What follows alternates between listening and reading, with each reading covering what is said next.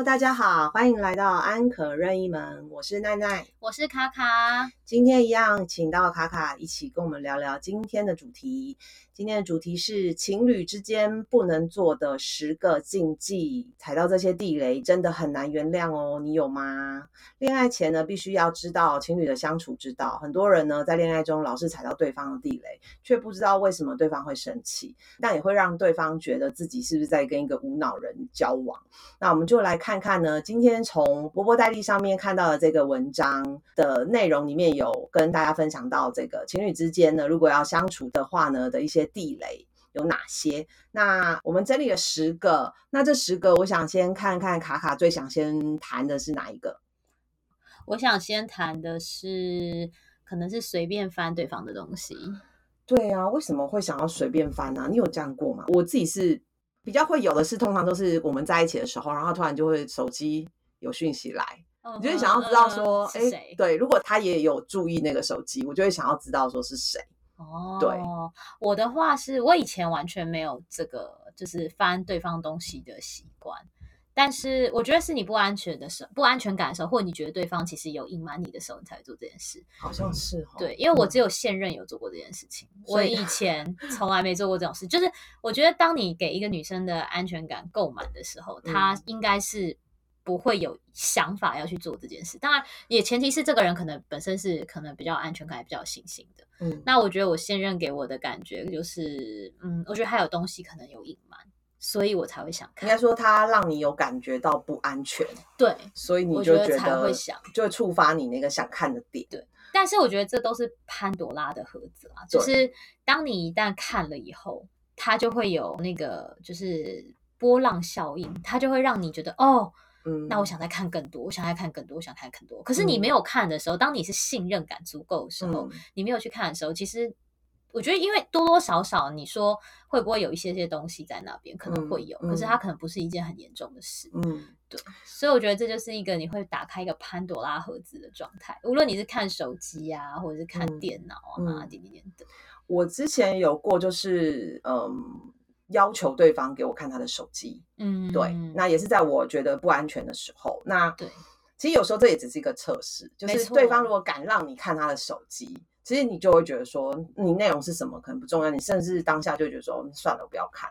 因为有时候你在看着这个行为，你自己会很讨厌你自己。对，没错。对，所以我觉得这是一个。然后另外一个是我曾经遇过一个，就是呃恐怖情人。那他就是不只是偷看我手机，他也会偷看我的电脑。然后而且他都可以破解我的密码。当然，因为我密码真的很白痴。对，然后是生日吗？没有没有，反正就是很白痴的密码。然后更可怕的是，他会。假借要帮我洗车，他看我的行车记录器，这太变态了。甚至听我的行车记录器，就我在车里面都跟人家聊什么，然后他会在反。那你怎么知道？因为他我后来就是觉得，哎，怎么每次就是他就会刻意问我说，哎，你刚刚是呃回来的时候，你车上你有载人吗？什么的？因为他很介意我载别人，嗯，对，就是我车上有别人或者是有异性。嗯哦，那如果是一群人的话也还好，对。可是他就是会呃很在意，就是我如果有载别的男生，嗯，然后对，就他觉得是一个密闭空间，嗯，然后孤男寡女，嗯，然后我为什么会知道是这个故事非常有趣，就是因为我有时候觉得说他怎么有时候会问我一些问题，然后就会让我很难回答。比如说他就会说，那你刚刚有送你同事回家吗？那我其实是有送，可是我知道我只要讲我有送，他就会爆炸。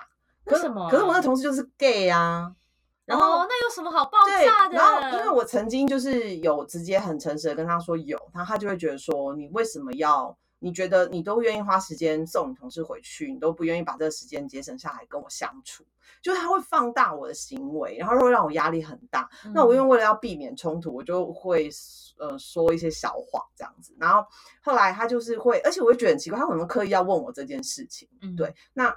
有一次就是在做检测的时候，我又又跟我的朋友聊到这件事情，就那个问讲就是跟我讲说，哎，你呆呆的哦，你不知道那个行车记录器是可以录到声音的。那我突然在想到说，他因为他就问我那个司机问我说，你有装行车记录器吗？我说有啊，可是行车记录器不是只能够看到路况什么？他说说没有啊，你会录到你车上的声音，我才警觉到这件事情。对，然后我才发现说，原来他有在看我的行车记录器。对，所以我会觉得，嗯，那个这有点恐怖哎，非常恐怖。那个真的觉得非常就是背脊发凉，这有点变态。觉得对，就觉得这是一个鬼故事，就很恐怖。鬼故事。对，我觉得以后我们可以再讲那个恐怖情人的的一些行为，就是。嗯，其实一开始我都不觉得，就应该讲说它的恐怖程度是慢慢的啦，但是就是很像是在吃安非他，然后给你吃毒一样嘛，吃到吃到后来就是你会觉得说，嗯，这好像也没什么，但其实我的朋友听到就会就什么什么，对他们就会非常啧啧称奇，就对了。好，我觉得这是一步一步的，就是你一步步会习惯说，哎，好像这样子的这样子的程度好像可以忍受，就是有时候会变成说，哦，因为他是很爱我，因为他太爱我。你有时候会掉入这个陷阱，但是它就是陷阱。错，对。好，再来就是那接着就换我来分享一条，就是吵架时翻旧账。这个就是我觉得，嗯，因为有时候吵架是你忍耐到一个程度，嗯，然后爆发。对，比如说他就是永远讲最简单的，就是永远他的杯子就是下面不垫桌垫。好，随便再讲一个，这个很小，好，不垫桌垫。对，然后呢，你每次跟他讲。他每次都还是会忘记，然后呢，后来你就可能就有一段时间想说，算了，我不要跟你计较这件事情。可是可能到了你真的情绪突然心情很不好的时候，然后他又做了一样的事情的时候，你就会整个爆炸，然后跟他讲说，这已经是第几次了，什么什么的，然后对方就会觉得你翻旧账，对，然后或者是说，呃，常常在呃，就是做一些事情的时候，你就会想要拿以前发生过的事情来讲，比如说大家最常谈的禁忌就是讲到前任。嗯，对，很多人其实吵架都是因为又想到，呃，可能比如说一开始以前的人比较好，对对对，比如说一开始我们在交往的时候都会讲说，哎，那你有几个女朋友、几个男朋友啊？交过几个男朋友？哎，然后一开始都还会就是用开玩笑方式讲说，哦，那你对你以前女朋友会这样子吗？对，就会这样，对不对？可是呢，时间久了之后呢，哦，玩笑就不好笑了，对你就会想说，哦，对啊，对啊，因为你前任就喜欢这样子啊，对，像我以前我有一个男朋友，他就是很喜欢唱一首歌叫《旧爱》。还是最还是最美，对，这个要有点年纪的人知道这首歌。你不小心暴露你年龄好，然后呢，他就他就是说他以前很喜欢唱这一首歌，然后呢，我就问他说为什么，他就说因为他觉得这首歌有唱到他的心声。那你就直接想说，对，那就直接想说，哦，那那你就是还是想要你的前任，对。然后他就会说，他就想说。嗯，对啊，不过那就是已经过去了，就是他还是很坦荡荡的，就是回我这个嘴。可是之后我只要一听到这首歌，我就会整个莫名的火大这样子。对，我觉得很难不火大。我觉得最常吵架就是你在比较一个你其实没有比较基准值的东西，因为前任就是一个。嗯，你无法放在同一个天平上比较嘛，因为你们相处的时间不一样，认识的时间不一样。有些人可能学生时代认识的，有些人可能是出了社会以后认识，有些人可能是在濒临就是嫁娶的时候认识。你每次的恋情的就是基准值不同，可是你还是会忍不住想比较。比如说，呃，为什么我觉得你对他比较好？嗯，就是为什么你对我好像没有这么用心？我觉得这种不是基准值的比较值的时候，嗯。一定很多女生也会这样，对。但是我觉得这个部分就只能就是呃，不断的让自己在谈恋爱的时候呢，心智要够强大。你要知道你自己是无可取代的，嗯，对。那因为其实你在做这样的事情的时候，你换一个角度想，如果你的男友也这样子想，就是你的另外一半也这样子去想你，然后去比较你，呃，其实你也会很受伤嘛。所以我觉得这件事情是很需要。有很强大的心智，然后不断的告诉自己，呃，就是自己心智要够强大了，然后要有一定的自信。然后另外就是你要看看你自己在这段关系里面，呃，不可取代的部分。对我觉得，嗯，就像你讲，就是每一段关系，它就它都有不一样的基因组成的嘛。对，没错。所以我觉得这个，呃，如果拿前任来吵架，那真的是很有的吵，就是吵不完啊，因为它就是存在在那里。而且它不可改变，对，已经无法改变，不可逆嘛，对不对？除非你你去把那那个人给怎么样处理掉，对不对？那处理掉事情发生 还是发生了？对对对对对对，没错。所以这这一题，我觉得计较前任或者是吵架翻旧账这件事情，其实还是有的时候还是很存在自己的修炼啊。嗯，对，这是永远要学习的课题。对，好，那下一个卡卡觉得想分享的是什么呢？我觉得最可怕的应该是冷战，不愿意沟通。因为我自己本身是母羊座的，我真的很讨厌冷战。就是我觉得，哎呀，就是要吵架，我们就现在这一刻把事情吵完了，嗯，然后我们就结束，抱抱和好就好了。因为对我来说，就是嗯，关系只要一旦冷了，就是我觉得我自己会觉得，就是第一就是你可能会有不安感，第二就是你可能就会累了，你就会觉得哦，那那就是不知道状况是什么。所以我自己会觉得冷战这件事情本身是很很恐怖，是一个冷暴力啦。就是你一旦冷战了以后，两个人其实就会进入一个模式，就是可能有人不愿意低头，或有人可能不再愿意说出他想说的话。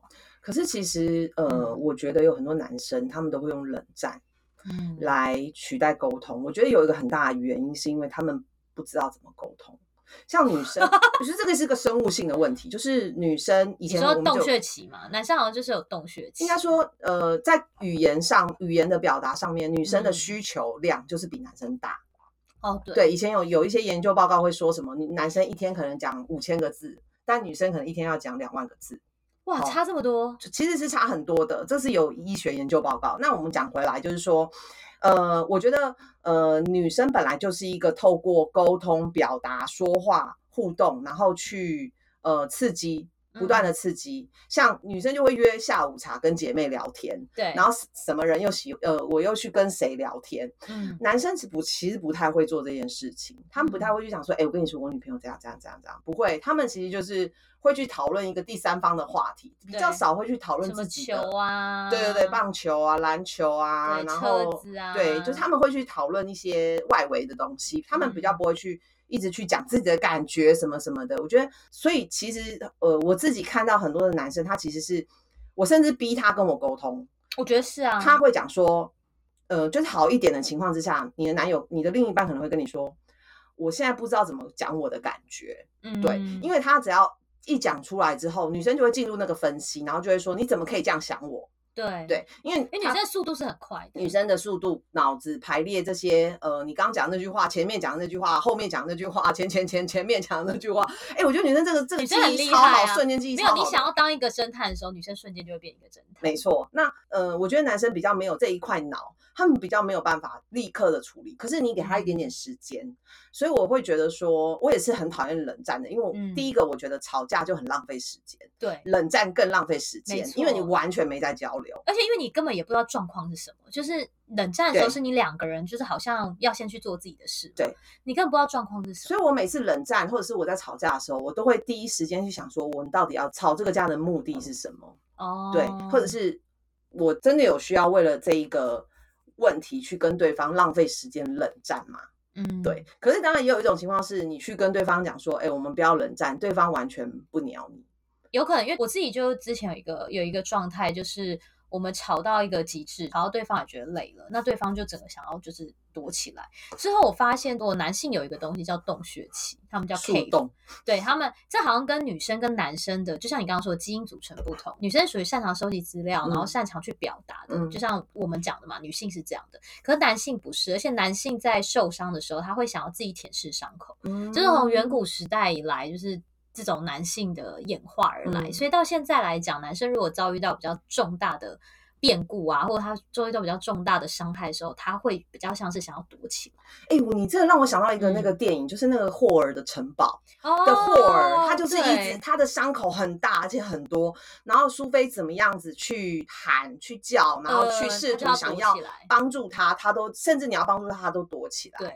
对啊，所以我觉得事实上是哎，他需要自己舔舐伤口啦，然后需要自己复原，他们叫树洞期，嗯，洞穴期吧，如果没记错应该叫洞穴期。哦，了解，心理学上有这个说法。OK，好，那我们就往下一个看喽。嗯，我想要聊的是隐瞒、欺骗对方、隐瞒事实。刚我就有讲到我有欺骗嘛，对，那我的这种欺骗其实是我给我自己的合理的解释，是我不我想要避免争吵，嗯，但是。我觉得当然站在对方的立场，他一定会觉得说，反正你就是欺骗我，嗯，对对，他不会觉得你是为了这个关系好，嗯，对。那你通常应该说，那这样子来讲好了，就是说，当然没有错，大家都要很坦诚在关系里面，但是有什么情况之下，你可能会想要去欺骗，或者是去做一个我们讲好听一点善意的谎言。我觉得我的话，我觉得一样，就是善意的谎言，就是当你知道这件事对方。我觉得这里有分两个嘛，一个是欺骗，就是他问了你以后，你说谎；一个是善意的隐瞒，就是你不主动揭露，对吧？这是两件事，这是两件事。好，那如果被问，他问了，你一件事情，然后你你知道他不喜欢，或讲了他会生气。我自己是属于那种，就是如果对方都问了，我会说实话，但是我不刻意揭露，就是 就是被被动处理，被动被动。就是如果他今天问了，那我就会说实话，可是我不刻意就是揭露一件我觉得他可能会不开心的事。OK，对。那有这跟透明度有关嘛？就是 transparency 嘛，就是你对这个人你的信任度多少，你愿意对他揭露到多少有关。对，我觉得那也跟你关系里面的信任感有关。就是如果你对这个关系里面，你对你男友或老公是很信任的，那或许所有事情都可以告诉他。因为我后来发现，就是有一些时候，你真的想要坦诚，你想要揭露，或者是你想要不欺骗对方讲事实，对方不一定承受得了哦。呃，你是指哪一方面？是现在发生的事，还是过去发生的事情？都有，这也分成，这也分成两个阶段。其实，呃，我最近看了一部，在 Netflix 上面看到了一部片子，哎，是 Netflix 还是 Disney？忘记了，反正就是一部。现在用 Disney Plus，这不是赞助哦。对对对，就是我看了一个叫黑人小姐吗？还是什么？好，反正那部片子在讲的就是有一个黑人女性，她假扮她自己是白人，还嫁给怎么白人？她就是长得没有那么像黑人。可是他就刻意的隐瞒他是黑人这件事情，然后他的黑人基因就对了。对对对，那那个年代他在演的那个年代刚好就是大家会歧视黑人，可是黑人也开始崛起了，哦，所以黑人还是有黑人自己的团体，然后他们也觉得 part of 他自己的他的颜色。那个剧情就是那个女生刻意隐瞒，然后呢，她在一个饭店遇到她一个小时候黑人的同学，嗯，一个女生，然后。他就发现他做这件事情，而且并且发现他连他的先生也欺骗。然后他生小孩的时候，他说他那时候非常的紧张，就怕小孩生出来很像黑人，就还好，他女儿生出来也像个白人，哦，就没有那么像黑人。那这个朋友就问他说：“你为什么不让你先生知道？你有没有想过让你先生知道？对，不然的话，你就是你的过去好像都不存在了，对不对？因为他过去因为他就抹灭了一切，他他甚至还要欺骗他住哪里。”因为以前黑人住的区域跟白人是有分别的，对。哎，他这样骗很大，骗很大，因为他连他的父母都，骗了，对他的他连他的父母什么他都不能够分享，同学什么都没有，所以对他的先生来说，他会觉得他是一个朋友很少的人，而且甚至没有父母。对，然后所以那时候他就觉得这个黑人朋友就很不能够理解，理解也觉得说天哪，这要怎么样可以做到这样子？对，那他像换了一个新的人，对，可是也因为他们两个的相遇，他就常常去找。他这个朋友，然后参加这个朋友跟他先生，还有他的生活圈里面会有的 party。那现场的人呢，会有白人，也会有黑人，就是可以接受黑人的白人。好，他们也算是黑人里面比较中高阶级、中产阶级以上的一个黑人家庭。那他也会摄入，但是他现在讲的是他朋友吧？他朋友，呃，这个假装成白人的人也会加入他朋友的 party。嗯，对，就他也会进到，他开始也会进到黑人圈混，因为他其实很想念。过去的生活对，还有就是他其实本质还是黑人，黑人有很多的性格啊，还有他们 social 的方式跟白人圈就是不同。他回到那个场合，他会觉得安全，安全他觉得快乐。那他先生是一个有钱人，当时他想要白人的生活，可是他现在年纪大，他想要回到黑，他想要找自己嘛，人都是这样。那他就发现说，嗯，他好像需要去正视他自己的原生，所以那个状态是他不断的在。靠近这个族群，他原生的族群，然后也一直在想要不要去告诉他的先生。可是他知道，他只要告诉他先生就毁了，因为他先生是不喜欢黑人，不喜欢，不是不是就是中立的状态，是不喜欢。对，那更何况是他欺骗了、隐瞒了他的身份这么久。反正后来这个我就不爆雷，但是呢，最后他的先生是有知道的。对，那后来的结果也让大家觉得很 sad。对对，这个我蛮推荐大家去看的，但是我忘记叫什么片名，我会回头去找再把它补充在那个资讯。对，这是一个很大的欺骗，这是一个世纪大欺骗，因为他连小孩都是黑人，因为原因是因为他先生就是在意人种。对，这这这是欺骗了。对对，这就有点严重了。对，所以我觉得有时候就是呃，当然这个也是有分等级的，但是我觉得呃，比较聪明的女孩，大家会先用试探的方式去试探对方的底线。嗯，对于欺骗的程度，我觉得大家还是有一个容许度。比如说，你男友问你几公斤，你会很诚实告诉他说你几公斤吗？或者这是小事，这个就小事了。哎，可是有，可是你还是欺骗啊，你懂吗？就是如果真真的要计较起来的话，就是说你还是骗我。对，就像以前女生很喜欢问男生说，你觉得这样子看起来会很胖？对对这个男生一定都会说不会啊，你对你就看对，就是他其实根本没在看，对对他根本就不敢看，对，或者他选择一个安全的答案，对不，会 baby 你怎么看都没。没错没错没错。可是我觉得刻意，我觉得我自己是不能接受对方欺骗我，嗯就是呃，因为我觉得，可是你可以欺骗对方吗？我会我不会欺骗对方，我只是可能就是隐瞒。就如果我问了，我今天问了你，我就会希望你告诉我实话。嗯嗯，那这件事我就觉得哦是重要。，OK，所以我觉得应该是多数人都是，如果我问，我就希望说你至少不要骗。因为我今天会问，表示我已经有疑虑了。嗯就是当我们今天会问出口的时候，一定是我内心其实已经有一个我觉得可能不是偏向于我想要的那个答案。嗯嗯，那如果你告诉了我是假的，那我就会，我觉得这信任，我觉得信任感一定是一层一层被剥夺的，嗯就是它不会是一开始就这么。对，那信任感意思我觉得我被你骗了一次、两次、三次，我对你就会越来越没有信任感。那信任感的呃堆叠，就是要重新堆叠，它就需要花很多时间。而且你会变成说，你现在跟他互动，你就会脑自己脑补说，哎，他会不会其实不是这样？这其实是骗人的。会呀、错会呀、对啊，就像有的人觉得你男友劈腿之后，如果再复合，你就很难相信这个人。我觉得放大来看就是这样，真的很难。外遇劈腿以后要再原谅对方，我觉得那些都天使、欸、嗯，对，没就，是要有多少爱啊？没错，对，这个劈腿就是另外一题了。嗯，没错，换我，我觉得第五个我想讨论的可能是不做任何安全措施。五，嗯，因为我觉得这个在关系里是很严重的，因为我你说骑车不戴安全帽，还是也是某种骑车 不就是戴安全帽，就是性 关系里面他并没有做到安全措施？对，因为我觉得在性这件事上，女生是先天的劣势啊，就是但是但是你讲的是一定要戴保险套吗？还是说不？呃，他在快要就是可能要受精的时候，他哇，我们这个频道已经十八禁了，我们本来就是儿童不宜，因为我们我们谈的东西太真实了，不适合小孩听啊。呃，我觉得是无论哪一种安全措施，因为我觉得女生在女生啦自己本身在性上面，其实我们就相对比较劣势，因为你看我们就是一个我们是一个容器嘛，我们这个容器接纳东西以后，就是东西都要自己承担。就是女生已经不只是就是可能会有怀孕的风险，她可能会有就是受伤的风险嘛。其实我觉得女生要承担在嗯性这一块的东西是感染啊，感染啊，对我觉得女嗯生在性这一块要承受本身就比男生少。嗯，所以我觉得安全措施是一个男性最基本、最基本对女生的尊重。那如嗯果说今天这个男生有做安全措施，反而是女生说啊不用，我现在是安全期，哇，那我就那你觉得这是安全措施吗？我觉得如果这 是放行吧？真放对，我觉得这就是好像红绿灯，就是他没在管的感觉。但、嗯但我觉得这就是女生你对自己的身体有没有尊重，也不用到那么严重。我我认为是说你愿意一起承担这个后果，对对，就是你放行的后果。对，因为 baby 这个东西不可逆嘛，嗯就是不小心有，你也就是没办法，就是做什么嘛。嗯，对啊，，所以我是觉得安全措施是男生应该要给女生一个很基本的安全，就是要主动一点。对要主动一点。嗯，那我遇到的男生其实都是蛮蛮 OK 的，对。然后我觉得在性这一块，如果男生会愿意为女生多做一点，像我第一个男友让我很感动，也不是感动，其实他我也不知道为什么，我记得我们第一次结束以后，他就他只要结束，他就会拿一杯水给我。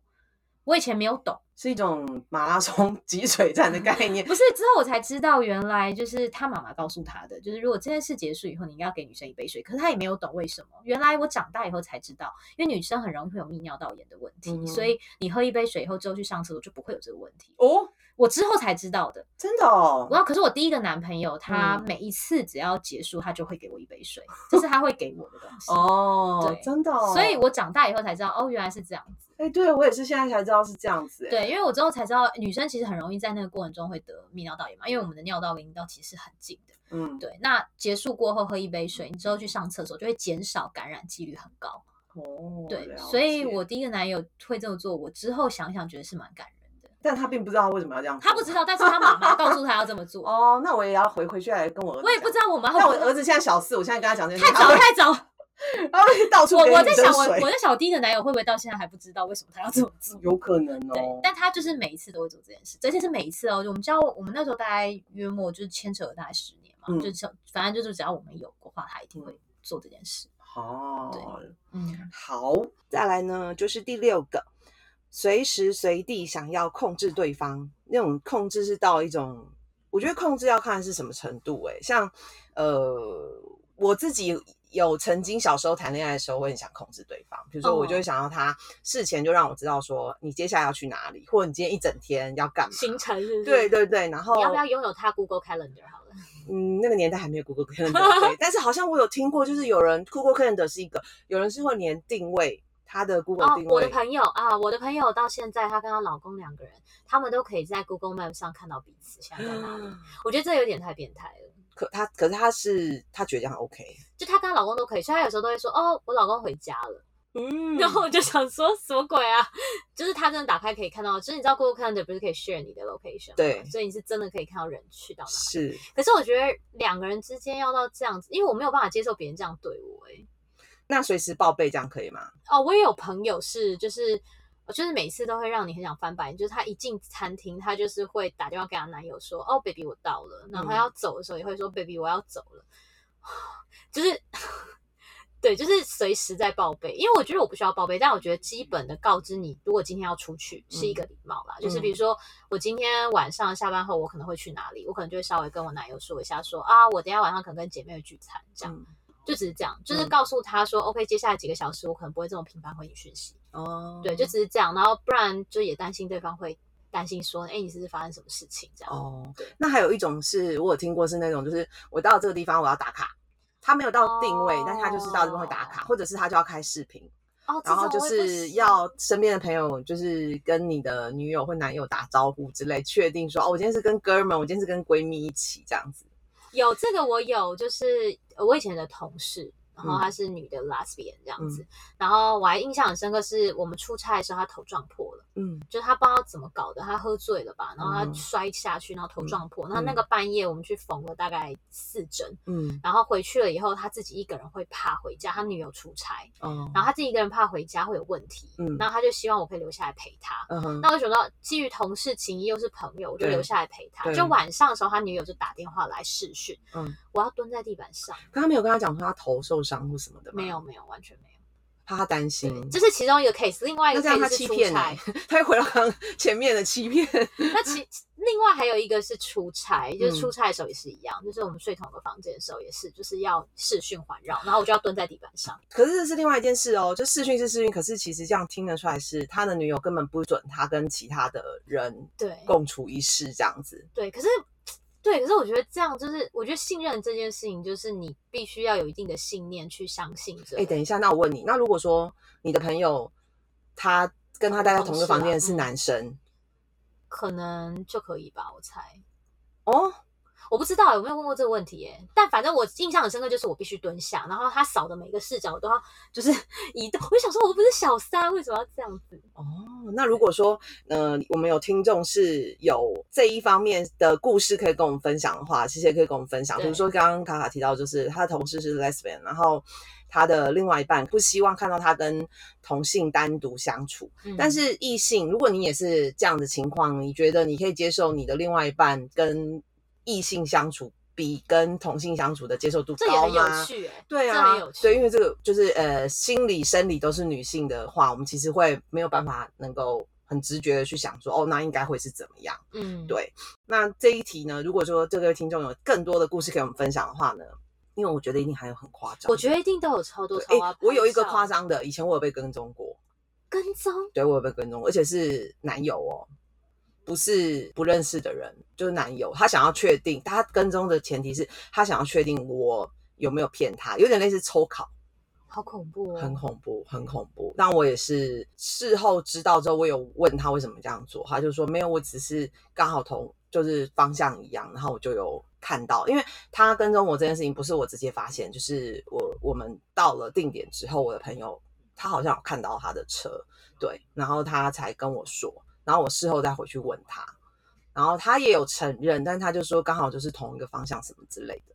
对，好，OK，今天呢，因为呃聊的有点太开心了，所以呢时间有点长，我不希望拖大家太多时间，所以我们决定呢把它分成上下两集，剩下的五个重点呢，我们就留到下一集跟卡卡一起聊。那卡卡，我们跟大家说拜拜喽，拜拜，拜拜。